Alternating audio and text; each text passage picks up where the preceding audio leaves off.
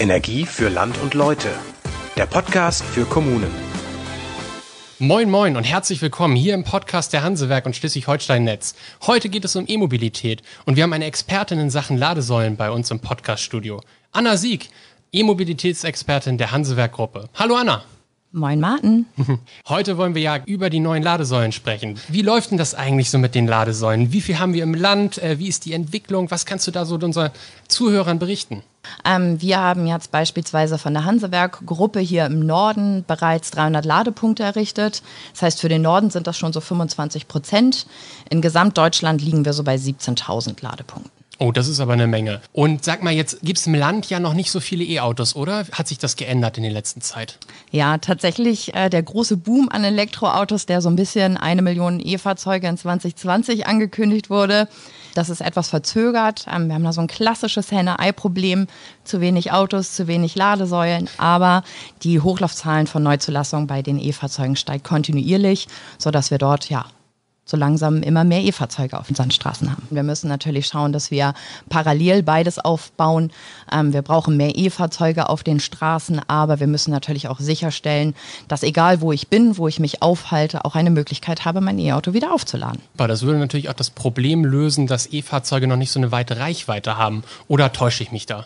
Nee, tatsächlich. Also es ist nicht vergleichbar mit den typischen Verbrennerreichweiten, die wir so kennen, wo wir ein bisschen verwöhnt sind.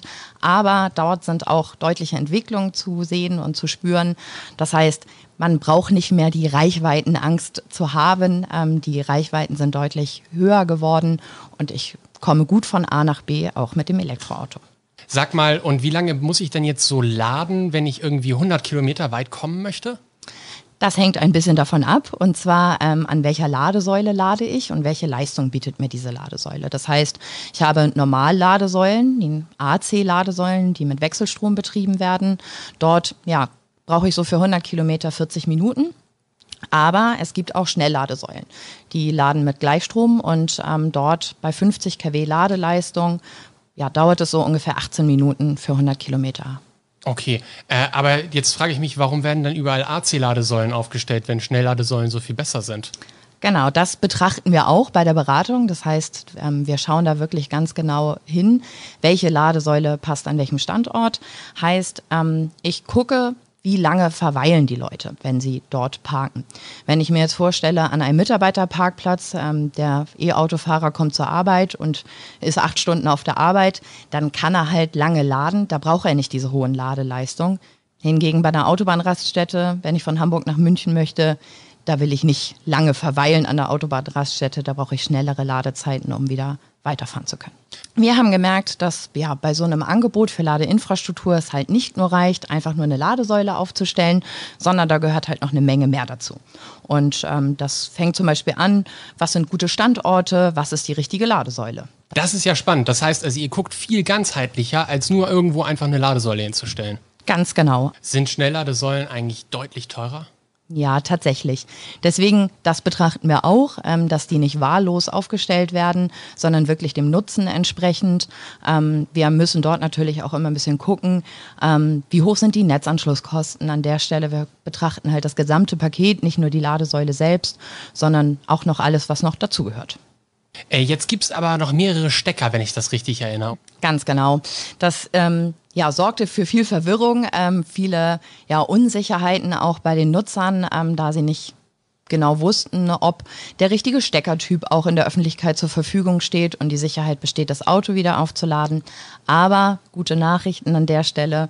Ähm, die Steckertypen sind inzwischen von der EU genormt. Das heißt, im Normalladesäulenbereich habe ich den Typ 2 Stecker und im DC-Bereich den sogenannten CCS-Stecker. Und bei allen öffentlichen Ladesäulen ist sichergestellt, dass diese Steckertypen auch vorgefunden werden. Das ist ja klasse. Das nimmt ja den Leuten dann auch die Sorge, wenn sie irgendwie eine Ladesäule hinstellen wollen. Aber wie geht ihr dann weiter bei der Planung vor, wenn ihr so ein gesamtheitliches Konzept macht? Genau, also wie eben schon angesprochen, achten wir darauf, dass wie lange verweilen die Leute und ähm, ich gucke halt auch unter die Erde. Das heißt, ähm, wir achten bei der Standortwahl nicht nur darauf, wie lange verweilen die Leute, sondern wir achten darauf, wo sind Leitungen, wo machen die Anschlüsse Sinn und ähm, das ist halt der Vorteil, den wir dort als Netzbetreiber haben, dass wir das ganze ganzheitlich betrachten können. Und wem bietet ihr dieses rundum sorglos Paket jetzt eigentlich an? Ist das nur für Kommunen oder ist das auch für, für jeden anderen zu haben? Tatsächlich für jeden. Also wir haben Lösungen im Portfolio, die sowohl für Privatkunden geeignet sind, das heißt, wenn ich mein Auto zu Hause laden möchte, aber selbstverständlich auch für Kommunen, für den öffentlichen Bereich, aber auch für Unternehmen. Das heißt, wenn ein Unternehmen seine Fahrzeugflotte umstellt, dass die Mitarbeiter oder Gäste dort auch laden können. Was würdest du Privathaushalten äh, vorschlagen? Die brauchen ja keine Ladesäule eigentlich, oder? Ja, tatsächlich ähm, kursiert diese Aussage immer. Ähm, es ist natürlich möglich, auch E-Autos an der normalen Haushaltssteckdose zu laden. Ähm, das bedeutet natürlich, dass es zum einen deutlich länger dauert. Ähm, wenn ich eine Wallbox hingegen installiere, dann habe ich schnellere ja, Ladezeiten, aber es ist auch sicherer. Das heißt, wenn ich dauerhaft mein E-Auto an der Haushaltssteckdose lade, dann entstehen dort halt doch höhere Ladeströme, es wird wärmer ähm, und auf Dauer ist es daher nicht zu empfehlen. Von daher, wenn man zu Hause laden will, gerne über eine Wallbox. Okay, und eine Wallbox ist ja auch im beschaubaren Kostenrahmen, oder was Absolut. muss ich mir vorstellen? Okay. Absolut, ja, genau. Was bezahle ich dafür so ungefähr? Eine Wallbox kostet 500 Euro rund. Ja, genau. Das ist doch super, das ist doch wirklich realistisch. Und wie finde ich diese Ladesäulen eigentlich alle?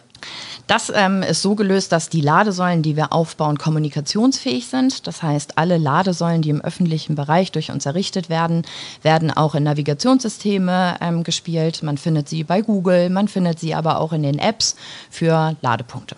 Klasse. Und dann äh, gehe ich mit meiner Ladekarte dahin. Aber jetzt gibt es ja ganz unterschiedliche, oder?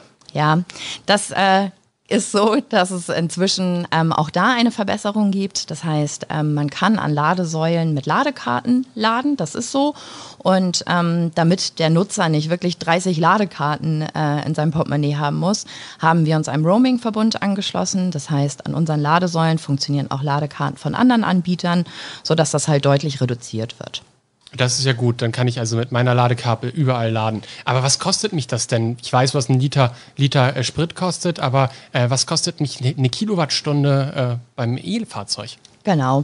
Also wenn ich jetzt überlege, dass ich zu Hause mein E-Auto lade, ähm, dann ja, kann ich ungefähr davon ausrechnen, dass ich 15 Kilowattstunden verbrauche für 100 Kilometer.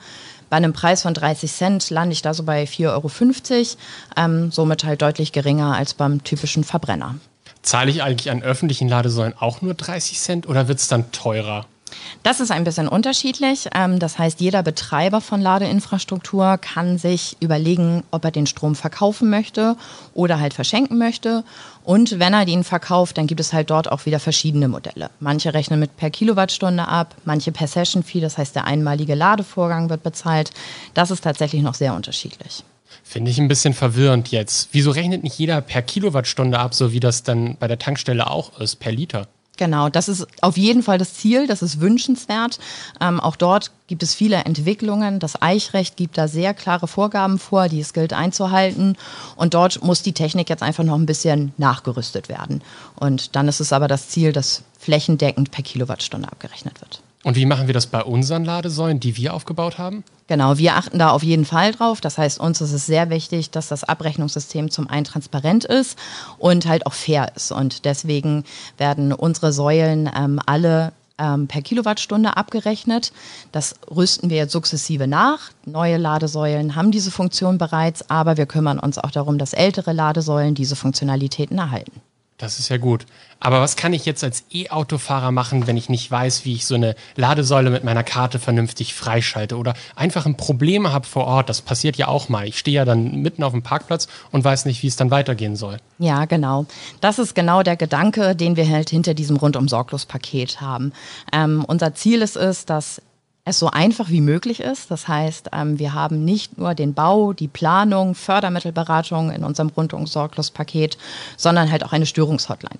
Das heißt, auf jeder Ladesäule, die wir errichten, ist eine Hotline drauf. Dort kann ich anrufen, ich kann Fragen stellen, wenn ich einfach nicht weiß, wie ich lade, aber ich kann natürlich auch ein Problem melden. Und ähm, die meisten Probleme sind tatsächlich aus der Ferne direkt lösbar. Wenn aber nicht, sind wir als regionaler Partner halt schnell auch vor Ort. Anna, vielen Dank für deine Zeit. Das klingt wirklich spannend und ich drücke dir die Daumen, dass die E-Mobilität weiter so schnell voranschreitet, wie sie es in den letzten Jahren gemacht hat. Vielen lieben Dank. Super. Wenn Sie weitere Fragen haben zu E-Mobilität oder zu Elektroautos rund um Sorglos-Paket von der Hansewerk Gruppe, dann schreiben Sie uns doch gerne unter kommune.essanetz.com. Vielen Dank und bis zum nächsten Mal. Tschüss. Tschüss.